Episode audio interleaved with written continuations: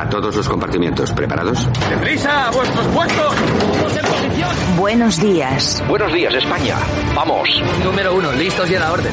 Todo el equipo, preparados. Compartimiento 2, listos y a la orden. Noticias a punto. Válvulas cerradas, niveles correctos. Hombres en posición. Que entren tertulianos. Compartimiento 4, listos y a la orden. Vamos a por ello. Número 6, listos y a la orden. Santiago Fontenla, preparado que entramos. Compartimiento 8, listos y a la orden. Comenzamos Buenos días, España. Compartimiento 10, listos y a la orden. A por ello, vamos.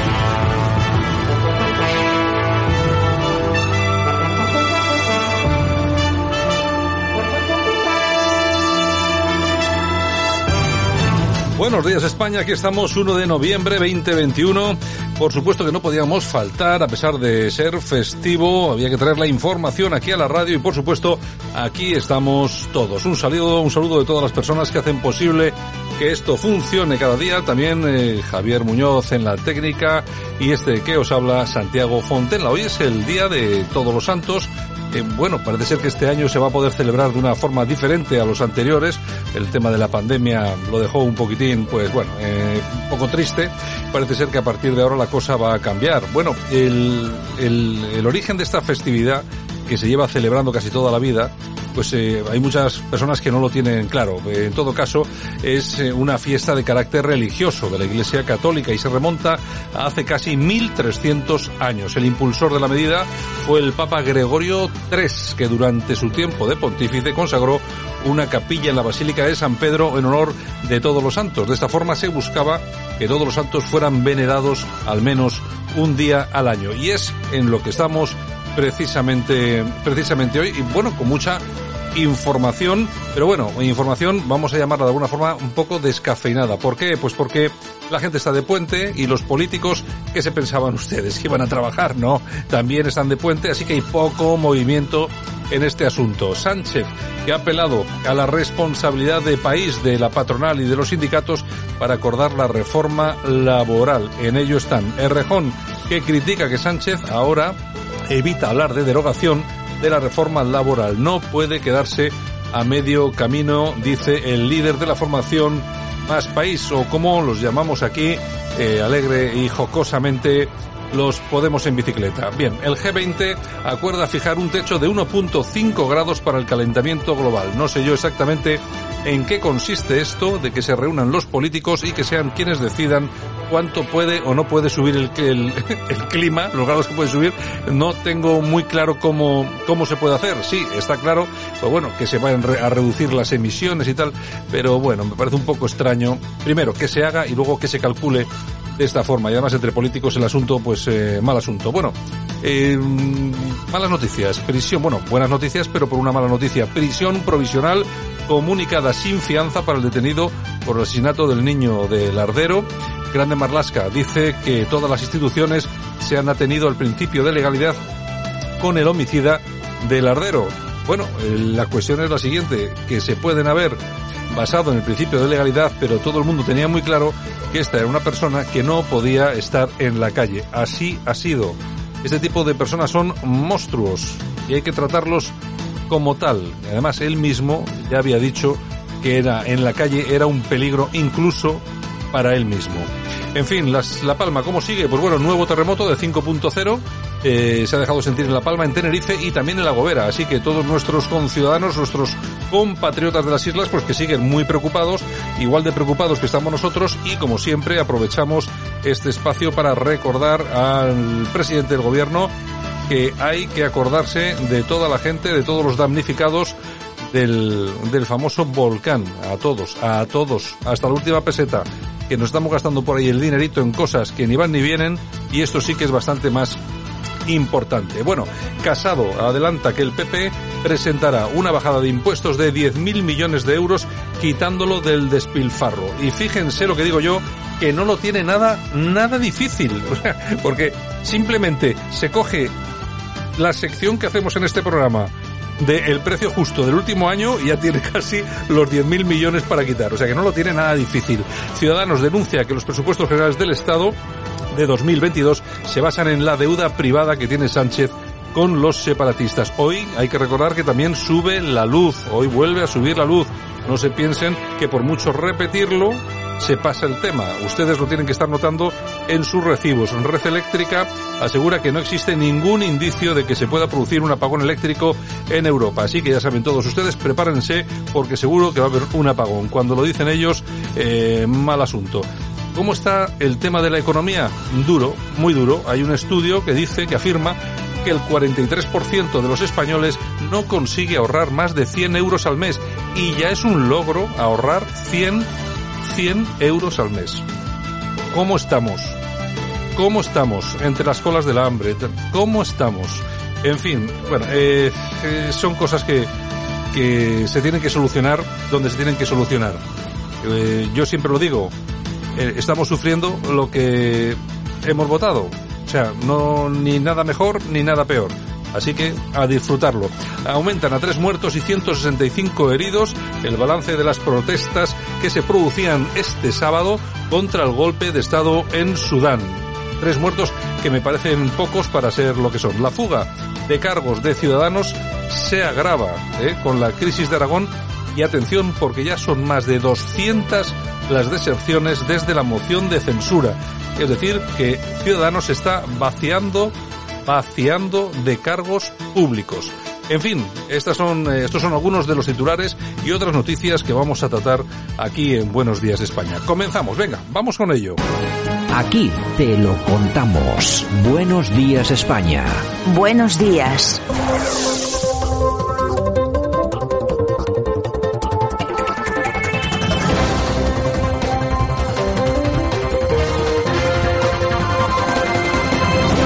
Nosotros estamos en tiempo de análisis, estamos en la portada con el profesor Sergio Fernández Riquelme. Don Sergio, ¿qué tal?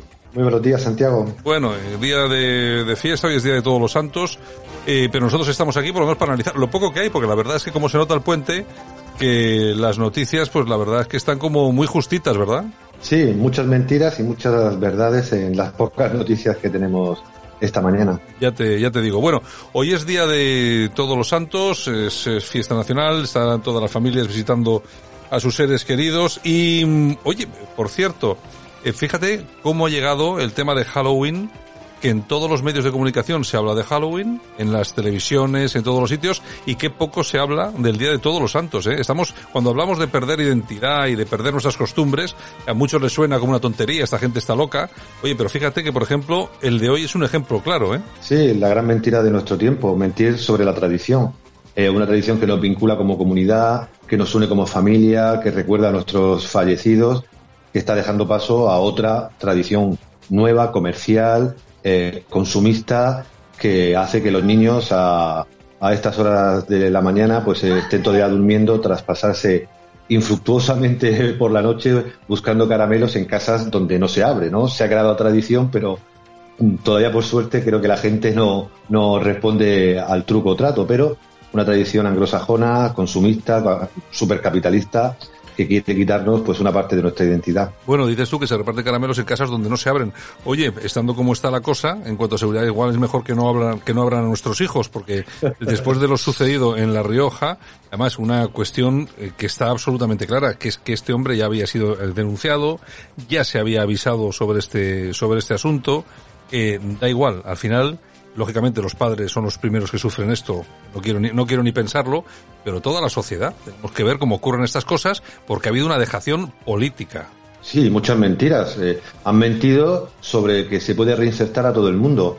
Se ha mentido sobre que se protege a nuestros niños. Se ha mentido que nuestra sociedad no tiene monstruos. Y estamos viendo y hemos visto este fin de semana una sociedad pues alterada, eh, eh, con ira, eh, que otra vez pues tiene que llorar la muerte de un niño inocente a manos de un depravado, de un agresor, de un depredador, sin que nadie pues haga nada y sin que nadie pues eh, rinda cuentas, que es lo, peor, ¿no? Una sensación que creo que se ha quedado en la sociedad otra vez más de, de, abandono, de soledad, de injusticia y pues todo nuestro cariño, todo nuestro apoyo pues a la familia y a ese barrio de, o ciudad de, cercana a Logroño, de La Rioja, que claro, advirtió ¿eh? que estamos hablando de esa gran mentira de nuestra sociedad postmoderna. Advirtió los padres, las madres durante semanas que había alguien sospechoso, que los niños estaban siendo vigilados y nadie hizo nada. Al final, pues hemos perdido a otro niño eh, otro, drama, otro drama familiar, otra pérdida irreparable. Bueno, y tú fíjate, eh, si tienes razón en esto, que fíjate la gente cómo actuaba cuando salía el detenido.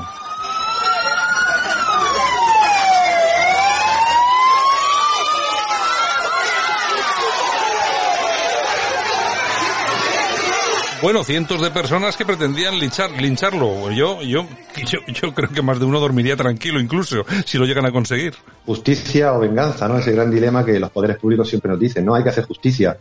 En la venganza pues nunca está bien, pero muchos de nosotros, si hubieran dejado la puerta de la, prisión abierta, pues hubiéramos mirado a otro lado, porque esos seres humanos que hacen ese tipo de cosas, yo creo que no merecen la pena ni ontológica, ni espiritual, ni legalmente ser considerados seres humanos, ¿no? Pero es un problema grave, es un problema que hablamos mucho en Buenos Días España, la inseguridad, la falta de capacidad de defenderse, de la, ausencia de control público en nuestras calles, en nuestros barrios, con nuestros menores. Al final, pues siempre pasan este tipo de cosas, eh, se olvidan por el paso del tiempo, los políticos lo condenan, pero casi nadie apuesta por reformas duras, diferentes y viables para protegernos a nosotros, a nuestros bienes, a nuestras vidas y a, a la seguridad de nuestros niños y niñas y creo que por lo menos que no se olvide este caso y que alguien o algo pues plantee pues que necesitamos seguridad, necesitamos más control, que eso no va a evitar que hayan pues psicópatas, sociópatas y monstruos en nuestra sociedad, pero por lo menos en tener la conciencia tranquila de que lo hemos intentado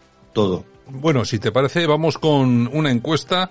Eh, nosotros, como siempre, siempre que hablamos de encuesta en este programa, siempre decimos lo mismo. Son solamente cifras, hay que interpretarlo como tendencias, que yo creo que es la forma adecuada y sobre todo falta todavía bastante tiempo para las elecciones y esto puede mostrar un poco esa tendencia de lo que se está valorando los ciudadanos, cómo están eh, actuando de cara a todo lo que está sucediendo. Bueno, tenemos un electopanel eh, con fecha 31 del 10 eh, que marca lo siguiente, 116 escaños eh, para el Partido Popular, 58 para Vox, 98 para el PSOE, 27 para Podemos y luego otros partidos que se reparten las pequeñas cantidades.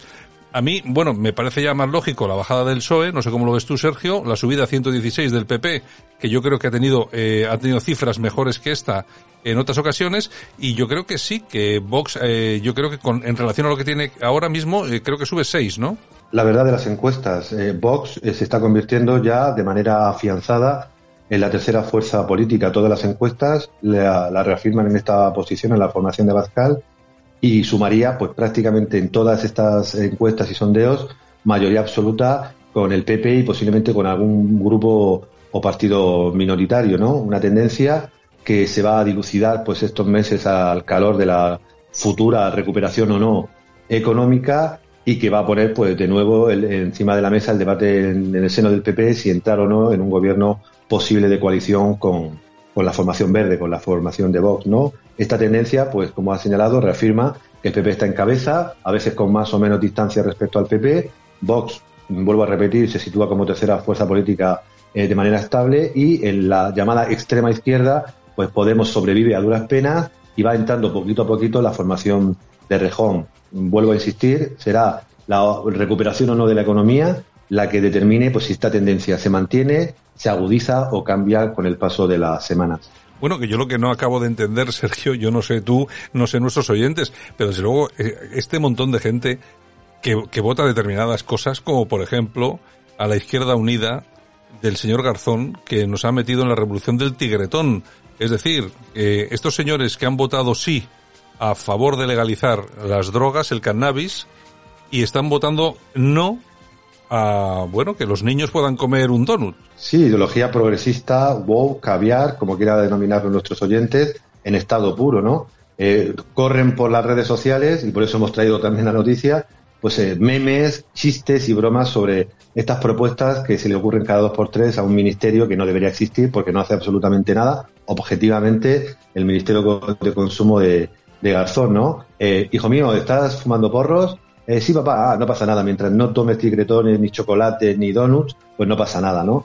Parece que para ciertas libertades, si hay permiso, ¿no? Eh, libertad para cambiarse de sexo siendo menor de edad, para tomar drogas, para eh, tomarse pastillas y hacer lo que le dé la gana a uno cuando quiera y como quiera, haya cada uno con su conciencia y su cuerpo, pero hay que prohibir pues comer carne, lo hablamos en su momento, comer pulpo, comer chocolate, comer azúcares. o sea, la libertad está para, para algunos y para algunas cosas muy trending topic, pero para las cosas que han sido, vamos, un, ejercicio de libertad desde la noche de los tiempos, pues hay pues ese discurso cuasi religioso, eh, porque creo que es casi religioso, que define pues a una izquierda que más que centrarse en defender los derechos de los trabajadores, pues se dedica pues a causas que la verdad dan a veces risa. Bueno, y si te parece, vamos a acabar con una noticia que, bueno, es una, es una fake news, pero a medias, ¿no? Vamos a ver, eh, se ha comentado una conversación entre el presidente de los Estados Unidos, Joe Biden, y el Papa, en, el que, en la que se afirma, eh, en esa conversación se afirma que Biden le dice al Papa, eres el famoso jugador de béisbol afroamericano en Estados Unidos. Eh, vamos a ver. Es que teóricamente esto es lo que dice, bueno, este señor no sabe ni dónde está, no sabe ni con quién está hablando. La cuestión es que es una, es un, es una, es un trozo de una conversación mucho más larga. Yo la he oído es una conversación en la que se habla de otra cosa y efectivamente ese tema del que está hablando Biden en ese momento viene a cuento, es decir, que al hombre no se le nota ninguna eh, falta de estabilidad ni sensibilidad, pero eh, lo que sí me gustaría, eh, Sergio, es comentar lo siguiente, vamos a ver, con lo mal que lo está haciendo Biden, con lo mal que lo está haciendo, ¿tú crees que es necesario que se hagan ese tipo de fake news que lo único que hacen es dar la razón precisamente a los que dicen que todo va mal a cuenta de las fake news? Pues tienes toda la razón, porque estas mentiras, estas fake news, ocultan la verdad. Eh, ha señalado que utilizar cualquier cosa para denigrar al contrario, mintiendo descaradamente, y muchos hemos caído en esta y en otras, ¿no? Pensando que los cortes, las composiciones de imagen o de sonido, pues eran ciertas, ¿no?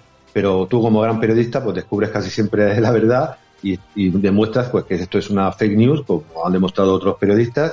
Pero claro, es una mentira que creo que hace flaco favor a los que están señalando las verdades de la gestión de, Biden, un presidente incapaz en lo económico, en lo internacional y posiblemente hasta en, la gestión diaria, pero que pues no tiene esos efectos ni esos fallos mentales ni psicológicos tan graves como estos vídeos quieren mostrar, ¿no? Por tanto, a veces las fake news hechas para denigrar al contrario pueden ser un instrumento para ocultar no solo la verdad evidente que defienden unos, sino la verdad que otros están sacando, por ejemplo, sobre la pésima gestión de Joe Biden.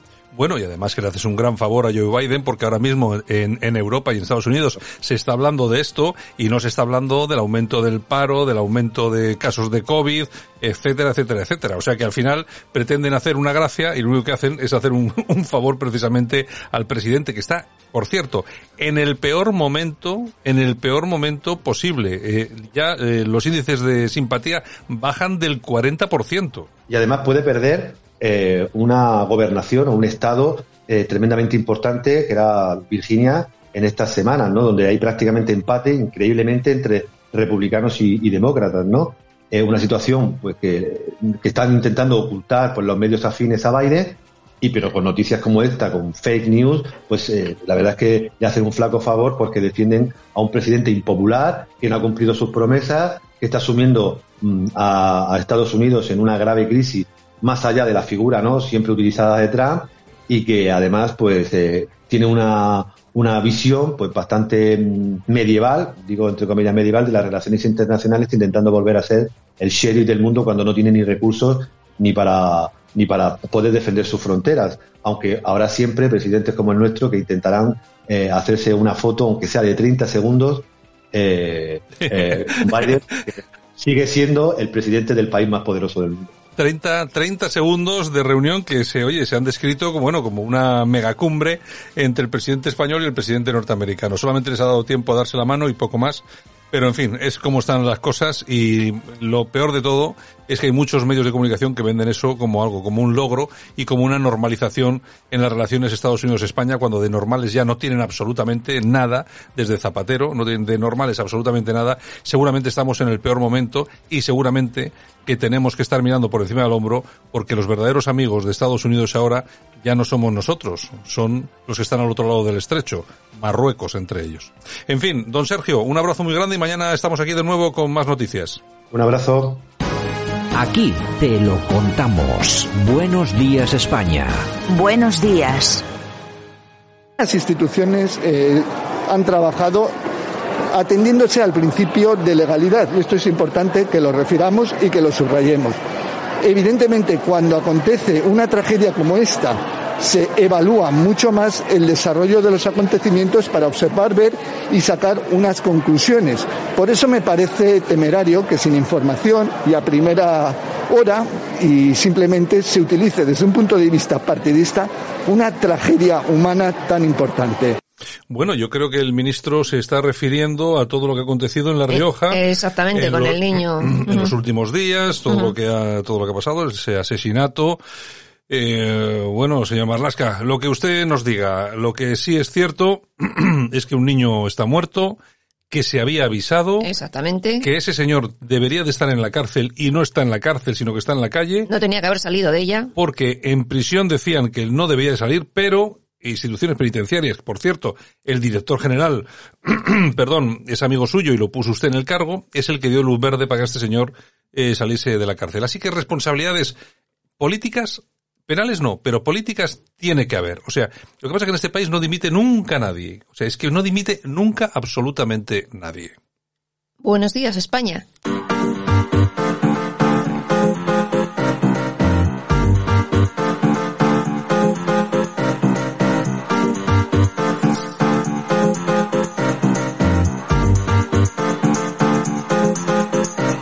En Radio Cadena Española no nos cansamos.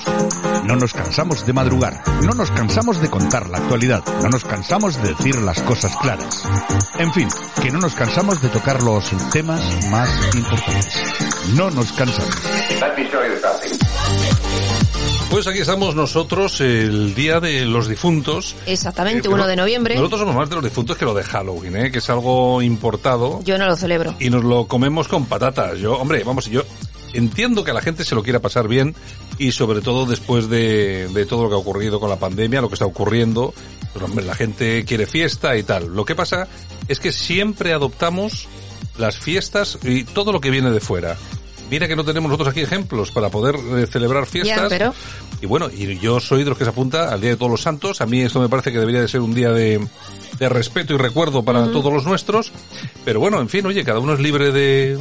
Ah, pero eso sí, luego todo lo americano, los americanos son malos malísimos, pero nos traemos Halloween, nos traemos eh, pues Papá Noel, nos traemos de todo. Sí, luego los que más critican son los que los que más fiestas se traen. El Black Friday, el Black Friday y todo el rollo. Eh, que de verdad. Esto está, esto es una. Malo, sí, sí, sí, sí. Estamos sí, ya sí, una, sí. una, una especie de colonia que decía aquel. En pues fin. en breve, en breve, en breve. tenemos? Bueno, una niña de 14 años que se llama Anita tiene que trabajar eh, haciendo sus propias joyas y vendiéndolas a través de, inter- en- de internet para poder comprarse una mano biónica. Mm. Lo he visto, lo he visto, lo he visto. Nació hace 14 años, tiene 14 años, sin mano, y entonces, pues bueno, cuesta 60.000 euros y se lo tiene que currar ella. ¿De dónde Fíjate, es? a ¿De dónde otros, es? ¿De es dónde española, es? es Es española. española. A otros les dan todo gratis, les operan de todo, les hacen lo que haga falta, pero esta niña tiene que hacerse sus joyitas para venderlas y poder comprarse una mano biónica.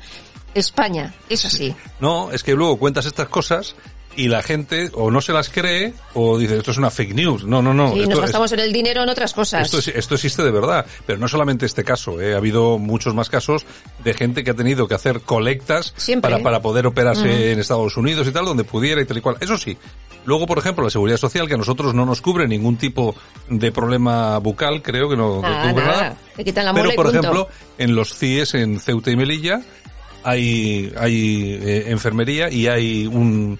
No, es que no sé cómo se llama, es una consulta, bueno, dental, vamos a llamarlo así. Gratis total. Donde a los inmigrantes se les, lo primero que se les hace es arreglar la boquita. Mira qué bien. Entonces, que vamos, que yo, si todos los españoles tuviesen su boca en perfectas condiciones, a mí no me importaría que le arreglasen la boca a nadie.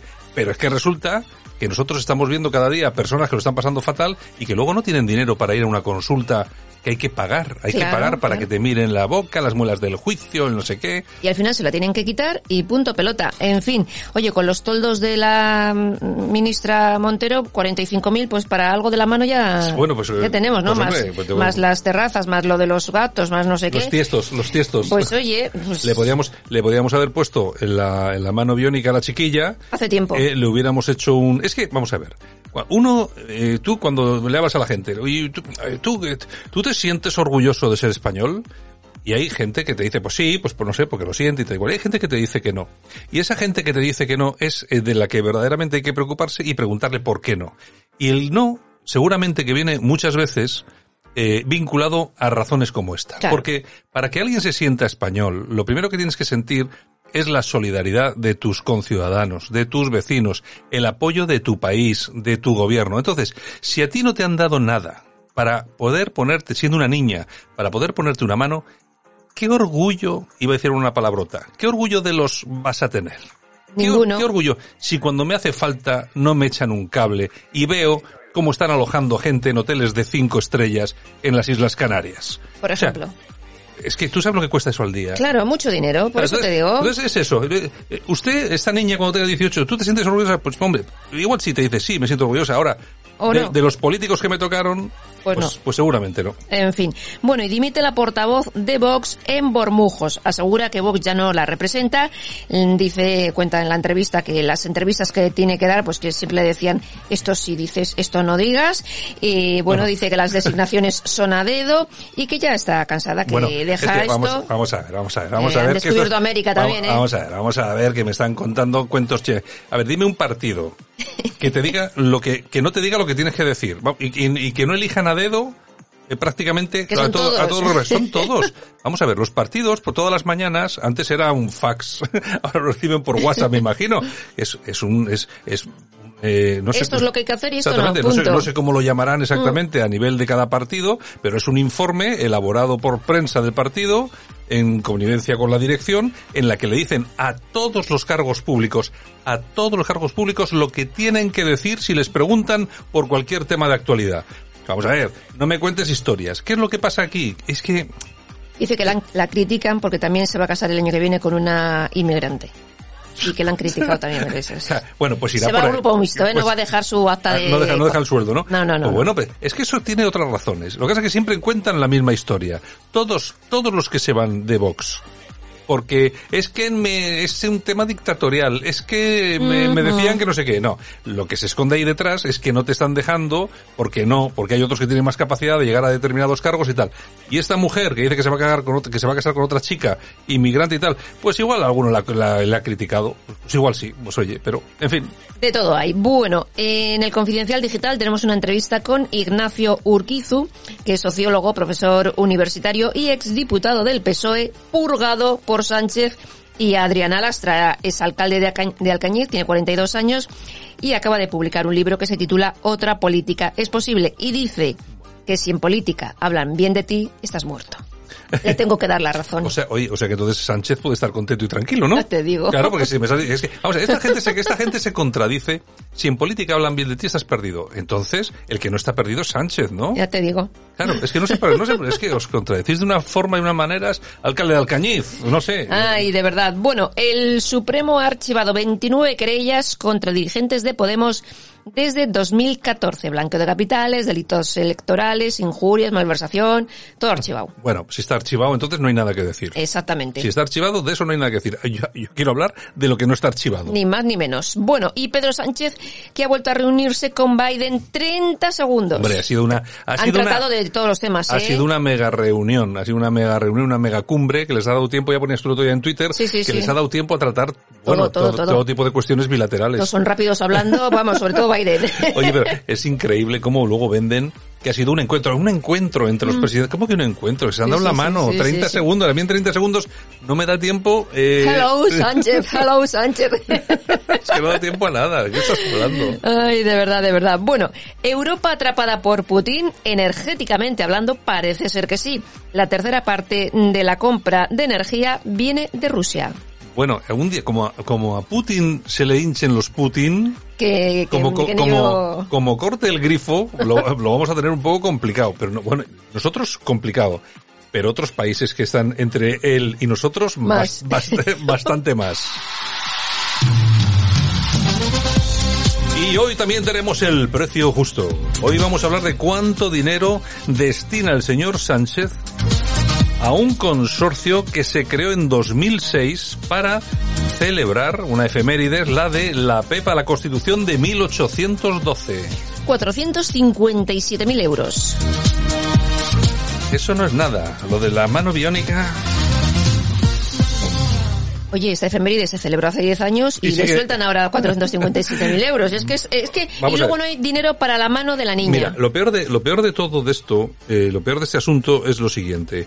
Y yo sé que nos escucha mucha gente joven y preguntarles, ¿a cuántos de vosotros os enseñan en la escuela, en las clases de historia, qué fue la Pepa, qué fue la Constitución, qué fue tal? A que no hay mucho, Nada, nada. es que sí, mucho dinerito para el consorcio, que sabe Dios en qué se habrá quedado el dinero, Mm. Claro. Mm. que lo llevan dando desde el 2006. O sea, yo no sé esto, 400 y pico mil euros, ¿para qué? No para, lo sé. para no- ahorrar para otro mm, Sí, sí, bicentenario. Sí, sí, para otro, sí, será para eso, si no, en fin, bueno, ¿qué más? Bueno, nos vamos a las oñejas. Vamos a dar unas orejas, Javier, por favor, si está, si vuestra merced. Pues mira, se las vamos a dar a Elisa Beni.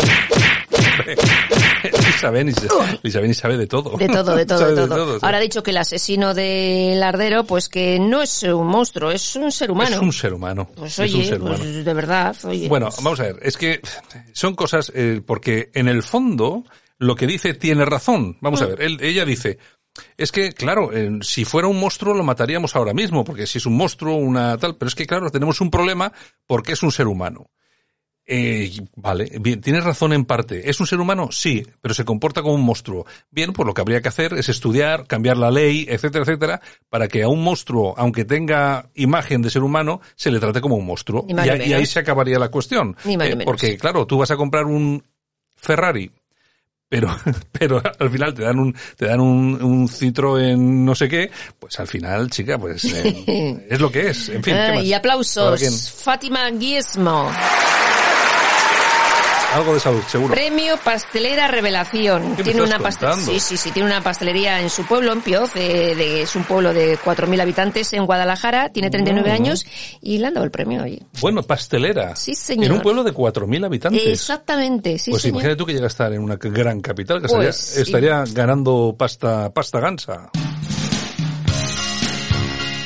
Como la pasta gansa que gana a día de hoy todavía, fíjate, y los años que lleva ganando el señor Bruce Springsteen, Springsteen, Springsteen hoy tema Hungry Heart.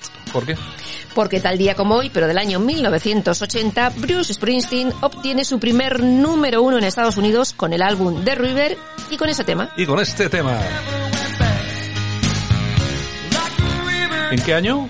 1980. Bueno. Bueno, mira que no ha tenido exitazos eh, después. muchos, eh. muchos. Pero ya te digo, es este que... es ejemplar. Pero yo no sé los millones de discos que habrá podido vender, pero vamos, una enormidad. Sí, sí. Una enormidad, hombre, no tantos como Michael Jackson, pero bueno. Pero se acercará a los mm, 200 millones. Sí, fijo. seguro, seguro. Bueno, ¿qué tenemos? Bueno, pues nos vamos al año 1942, porque tal día como hoy de ese año nace Larry Flynn, editor estadounidense Eh, te falta lo más importante. del porno. claro, es el editor del Playboy. Eh, ¿Quién no ha leído un Playboy? Ahora ya, porque ha bajado ya de calidad, pero ¿quién no ha leído? Cuando veíamos a este hombre, a Larry Flynn, en su mansión con todas las conejitos, ¿qué- ¿quién no deseaba estar allí? Yo- Oye, oye, yo me acuerdo cuando, pues hace muchos años, en las tiendas de revistas, que había cuatro, pues colgaban las revistas con pinzas en la puerta y ponían el Playboy, el Interview, el, El Life. el- todos esos. todos. Había, sí, había una, había unas revistas antes, lo que pasa, claro, luego apareció internet, El se acabó. Se acabó. Oye, el Penthouse, era muy bueno el Penthouse porque com- combinaban muy bien Mm. el, todo lo que era informativo con el tema erótico. Yo te digo. Bueno, bueno. Bueno, y tal- también tal día como hoy, pero del año 1993, fallecía Severo Ochoa, bioquímico español y Nobel en Medicina en 1959. Y tal día como hoy, pero del año 1977, en Covadonga, Felipe VI es proclamado príncipe de Asturias. Y tal día como hoy también, pero del año 1979, fallecía Mimi Eisenhower, esposa del presidente estadounidense. Y tal día como hoy también, pero del año 1943, nace en Sicilia Salvatoro, Salvatore Adamo. ¿Te Adamo, acuerdas? El famoso cantante. Sí, sí, sí. Otro que también ha tenido exitazos, ¿eh? 78 años. Y tal día como hoy, pero del año 1923, nace la soprano española Victoria de Los Ángeles. Y tal día como hoy también, pero del año 1962, nace Magni Furlomen, miembro del grupo Aja. Joder, pues la madre de Dios. ¿Cómo se nota que son de esos que eran finlandeses o daneses? Sí, ¿no? sí. Oye, ¿te acuerdas del tema Take On Me? Vendieron más de 30 millones de ejemplares, ¿eh? Sí, el Take On Me, efectivamente, Ujú. que era famoso. Bueno, nos vemos luego en el corazón. Vale. Venga. Aquí te lo contamos. Buenos días España. Buenos días.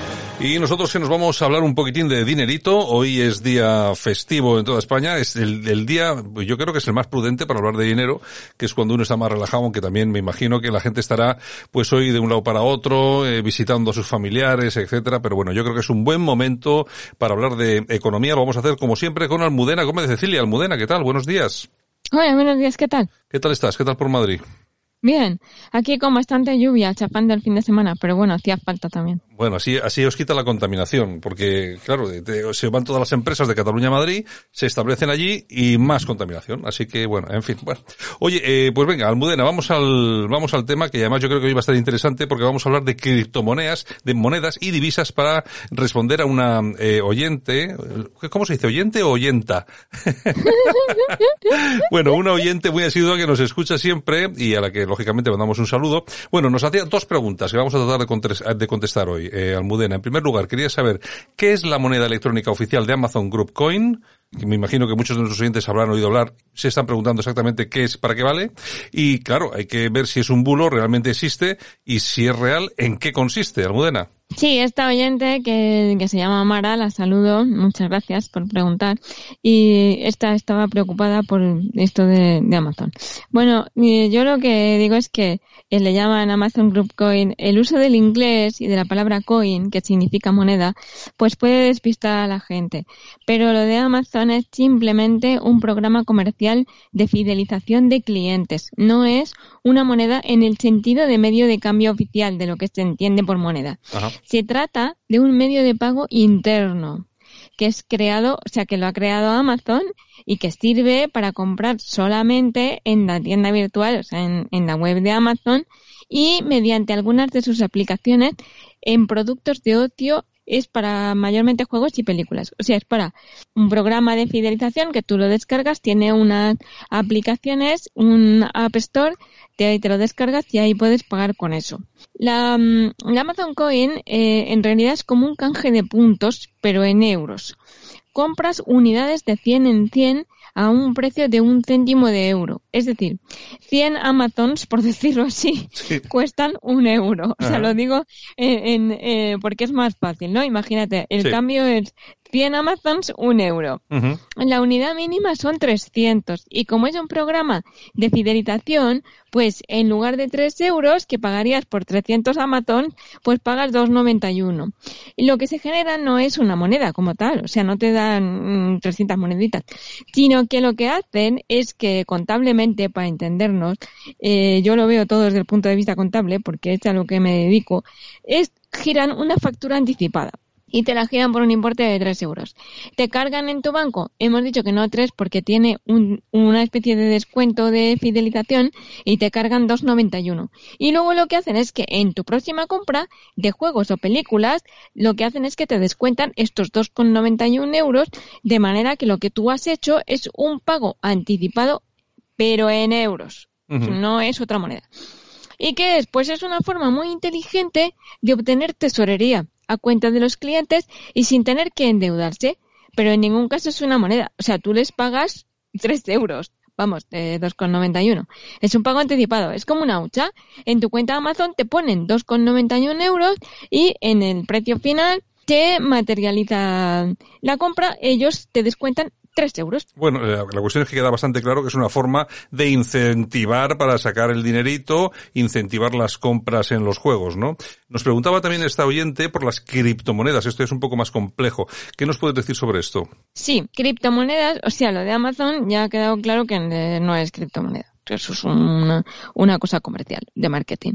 Pero eh, hay criptomonedas. La más conocida, sin duda, es el Bitcoin. Aunque hay alguna otra, ¿eh? O sea, hay varias eh, criptomonedas funcionando. Y en esto, yo quería llamar especialmente a la prudencia, a Amara y a todo el mundo.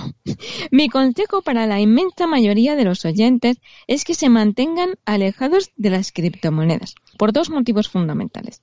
Uno, la opacidad en la formación del precio, que no hay manera de saberlo, y la alegalidad de estos instrumentos financieros. Alegal quiere decir que no tiene regulación. Y, ojo, porque todo lo que no está expresamente prohibido está permitido. Es decir, que claro, que no haya legislación es que sí se, se puede poner en circulación, pero allá tú. Esto no es que lo diga yo, lo, dice, lo ha dicho gente mucho más importante que yo. Os leo literalmente al director de banca privada de BBVA, que dijo, no aconsejamos la inversión. A nuestros clientes les hemos dicho que no inviertan en Bitcoin, al no ser un activo regulado. Es un instrumento complejo y sufre una volatilidad extrema. Entonces, bueno, pues es mejor ir a inversiones que estén reguladas, que estén en manos de empresas gestoras de inversión que estén autorizadas en España. Y de eso, que es de lo que me preguntaba eh, oyente, pues hablaremos un poco más la semana que viene para poder tratarlo con más tranquilidad. Pero el Bitcoin, pues es un instrumento verdaderamente muy peligroso. Hombre, lo primero que hay que hacer es entenderlo, que ya es complicado, efectivamente, para saber cómo funciona y tal, ya es bastante complicado. Yo sé que hay gente que está ganando mucho dinero con el Bitcoin, pero yo, claro, eh, a los ciudadanos de a pie, como, como digo yo, la verdad es que meterse en esos líos muy complejo, hay que estar muy bien asesorado y no precisamente por cualquiera que te, lo hace a través de internet, de cual, sino que tiene que ser, pues eso, un asesor muy cercano y que te diga efectivamente cómo funcionan las cosas, porque si no, estamos, nos podemos meter en un gran en un gran problema. En fin, pues nada, regresamos la semana que viene y seguimos aclarando cositas de economía. Almudena. Muy bien, Santiago, muchas gracias. Venga, un abrazo muy fuerte. Hasta la semana que viene. Un abrazo. Escuchas Buenos Días España. Aquí no nos callamos.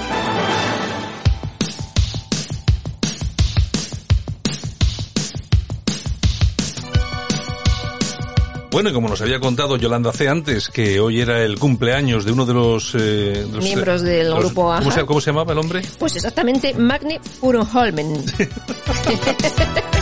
La música muy bien, pero los, nombres es que... Este Take On Me, yo creo que ha sido el mayor pelotazo de, de esta gente, ¿eh? Sí, sí.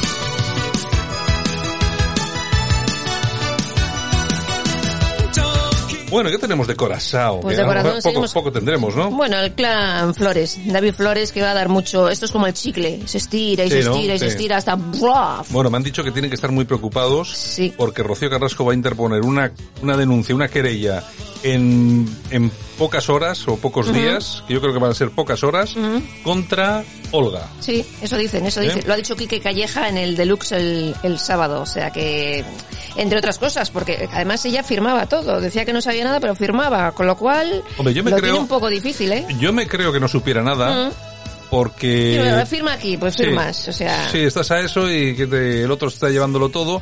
Lo que pasa que esto, ahora tú fíjate lo que, lo que puede venir. Tienen problemas graves. Por un lado, efectivamente, a Antonio David le piden eh, ahora mismo de prisión cuatro años, creo que es.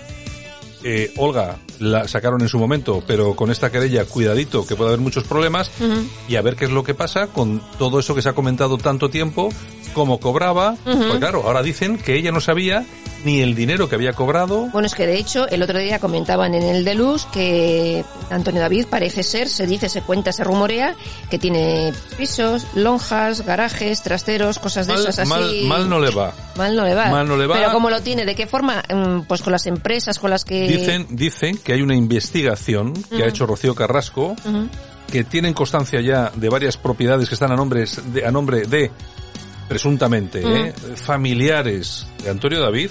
Siempre digo lo de presuntamente, más que nada para que no se creen conmigo. Lo tienen claro entonces todos. Y, cuidadito porque si eso es cierto, de ser verdad, eh, la familia va a empezar a alargar porque, oye, una cosa es, te he hecho un cable, pero otra cosa es que me quieran meter a la cárcel por haber hecho una esta para ti. Ya te digo, que por cierto, en el programa de Socialité de María Patiño, aseguran, eh, lo dice Socialité, presuntamente, presuntamente que los famosos carteles, aquellos que aparecía él mm, poniendo maltratador y tal, que los había puesto él. Lo ha, lo ha dicho Socialité. Lo ha dicho Socialité, sí. Sí, sí, sí, sí, esos famosos carteles que los colocó él en Málaga. Bueno, pues no sé, pues estamos ante, ante cuestiones muy interesantes. Va a estar todo muy interesante y bueno, Resulta que ha ido Rocío Carrasco a juzgado porque su hermana parece ser que quería evitar que saliesen los documentos. Exactamente. Y claro, vamos a ver, todo lo que están escuchando ustedes de que eh, ha tenido que entregar documentos Rocío Carrasco. No, no, Rocío Carrasco voluntariamente ha entregado un solo documento que, por cierto, la, el abogado de su hermana y del torero No inme- quieren que- inmediatamente han dicho que, oye, esto no queremos ni verlo aquí, porque debe ser un documento de agárrate que hay curva. Ya, pero el juez ha dicho que sí. Sí, y eso, eso quiere decir que tarde o temprano lo vamos a conocer. Claro, ¿no queríais caldo? Pues Claro, taza y media. ¿No queréis qué tal? Pues ahora, es que, claro, yo Se no sé... adelantan a los acontecimientos. Yo no sé quién asesora legalmente a esta gente. Yo no sé, porque yo estoy convencido de que tienen unos buenos abogados, o por lo menos que tienen dinero para tener buenos abogados. Pero es que resulta que una tras otra le está saliendo el tiro por la culata. En fin, bueno, y Kiko Hernández, que no te lo pierdas, ¿Qué ha dich- ha dicho que es asexual. Ah, bueno. Y yo, yo Eh, también soy. Hablando de Kiko Hernández, eso es una novedad.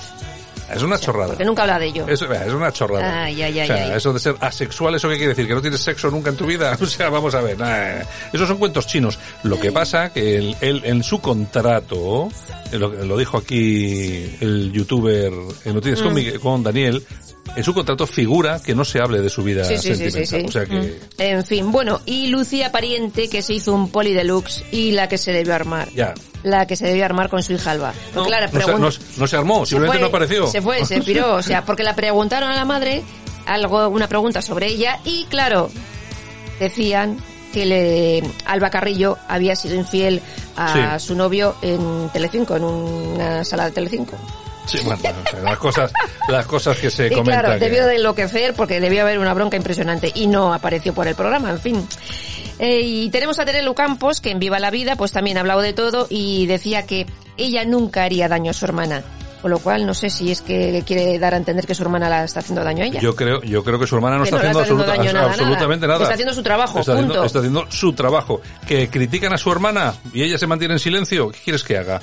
¿Que esté a la gresca? ¿Que ¿Para qué cobra? ¿Para defenderte a ti? No, defiéndete tú en tu programa, que tú te fuiste de Sálvame. Mira cómo es más lista la borrego. Y bastante mala dejaste en Viva la Vida cuando estaba contigo. Ya te digo, ya te Ay, digo. de verdad, de verdad, de verdad. Bueno, Si, te, si te parece, nos vamos a ir ahora mismo con una entrevista que hemos hecho para nuestro programa Smooth Jazz Discover con David Margam y volvemos Fenomenal. y volvemos en un Muy momento, bien, ¿vale? vale. Venga, vamos con la entrevista.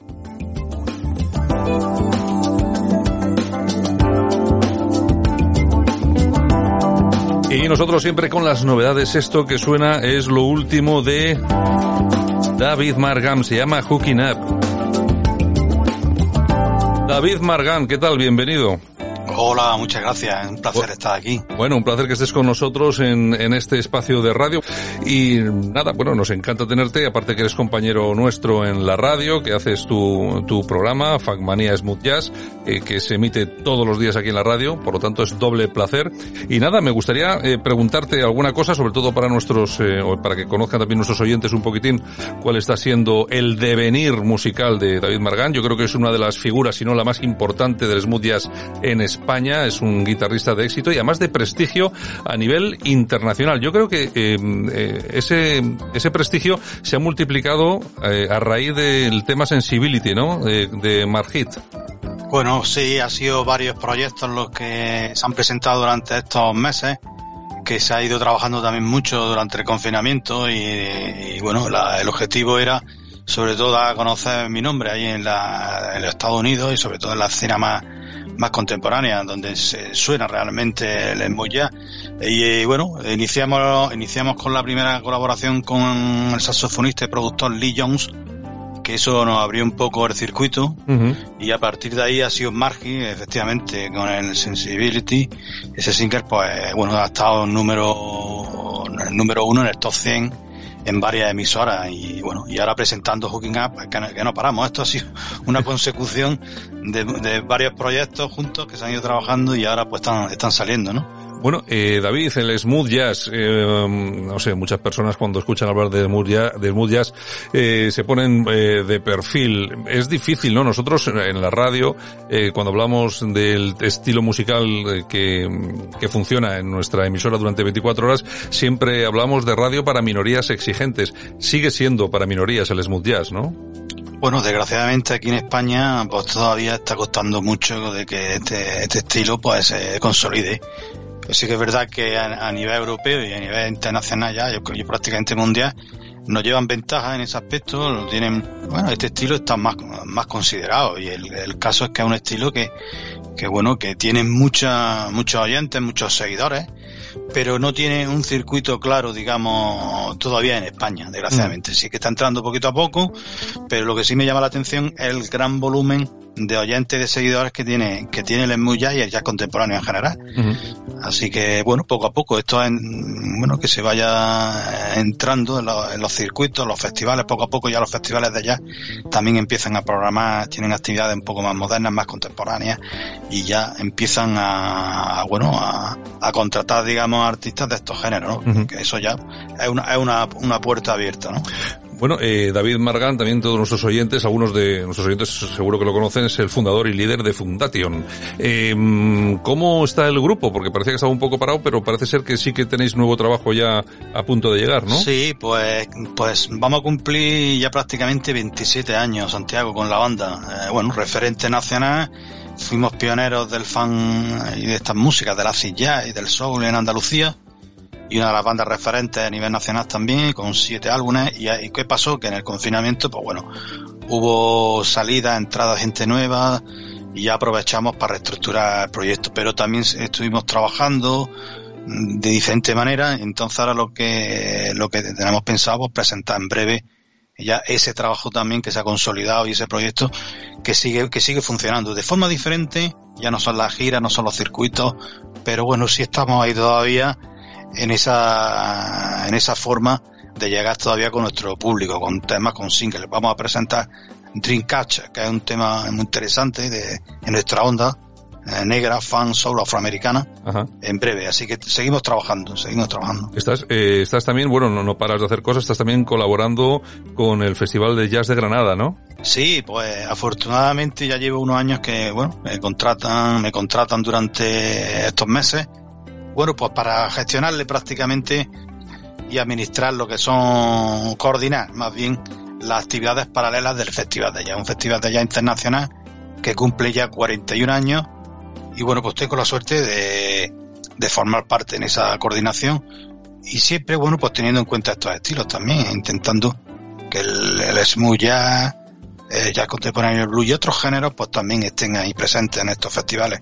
Eh, David, bueno, eh, lo último que has puesto sobre, sobre la mesa de mezclas, vamos a decirlo así, es este Hooking Up, que además que has hecho junto a Jimmy Obstivar, ¿no? Sí, pues bueno, pues esto fue, ha sido una colaboración europea eh, con este productor, un productor eh, danés, uno de los más reconocidos allí ahora mismo y con mejor proyección, que también es bajista y bueno, pues contactó conmigo eh, y bueno, y me propuso producir lo que es el, single, mi primer single en debut, porque yo, todos los proyectos que hemos hablado, pues son prácticamente pues, proyectos con colaboraciones con otros con otros artistas, pero este Hooking Up se presenta ya como digamos el primer tema anticipo de lo que será mi primer álbum en solitario. Entonces, bueno, pues he tenido la suerte de, que participen un elenco de artistas importantes como Martin Verdon, Jika Hudson, Peter Michael Jensen, que son gente de danesa, eh, pero bueno, son músicos de gran reconocimiento que tienen, eh, que tienen, bueno, unos magníficos álbumes grabados y bueno, tener la suerte de haber que hayan colaborado en este, en este single ha sido un, todo un honor, ¿no? Un placer. Sí, David, una, una pregunta que te iba a hacer. Bueno, eh, eh primer eh, proyecto con Lee Jones, que te funciona muy bien, el Sensibility con el proyecto Margit, ahora este Hooking Up. De todas formas, eh, hay que tener mm, muy presente, lo hemos hablado antes, que esto es España, el, el smooth jazz en España es tiene un recorrido muy limitado. ¿Te has planteado hacer como hacer lo mismo que han hecho algunas grandes estrellas del smooth jazz? Me acuerdo ahora mismo de Junam, el, el parisino, que se fue a establecer a Los Ángeles Ángeles. ¿Te ha pasado por la cabeza el, pensar que, bueno, que tu proyección musical seguramente allí tiene mucho más recorrido? Pues sí, hombre, lo pienso todos los días y, y aparte que después de haber vivido 26 años con la banda, que es con un género fan soul que aquí prácticamente eh, no ha tenido el tirón necesario, digamos, pues bueno, sí, te lo planteas a diario. Lo que pasa es que lo llevo ya, es una cosa mentalizada, que dice, bueno, tú, aquí tu circuito no está aquí en España, pero claro, tienes la, te queda esa cosilla de decir, bueno, yo puedo, puedo aportar algo para que aquí en tu tierra, ¿no? Empiece esta música a sonar. Entonces, mi idea, claro, mi idea principal es viajar allí y siempre lo tengo en mente. En cuanto pueda, incluso ya hay algún proyecto de, de hacer alguna cosa allí con algunos artistas y tal, eh, pero vamos, la idea es consolidar también este, este género aquí en España, pero por supuesto, el viajar siempre y en, colaborar con artistas internacionales in situ allí, en, ese, en esos circuitos que ya estamos hablando circuitos amplios donde tienen reconocimiento de esta música. Eso sería mi, digamos, mi reto, ahora mismo mi, mi próximo objetivo, pronto, claro que sí, está en mente. Pues muy bien, David Margar, muchas gracias por estar con nosotros aquí en, en la radio y nos quedamos con tu tema Hawking Up. Un abrazo fuerte. Un abrazo y gracias y un saludo a todos los oyentes. Solo buena música. Solo grandes éxitos. Radio Cadena.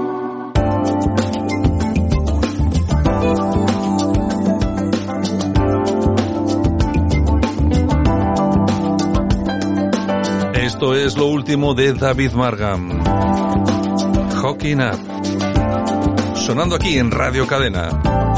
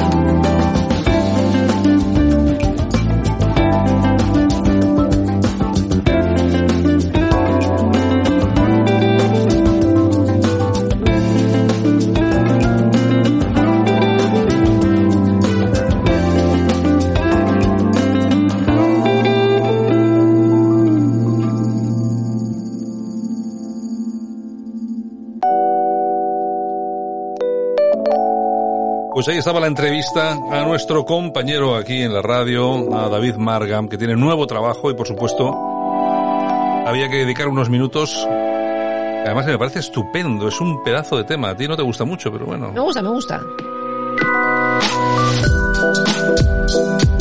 Pues nada, Yolanda C, mañana regresamos, ¿no? Bueno, pues un besito a todos, pasar buen día de difuntos y mañana más.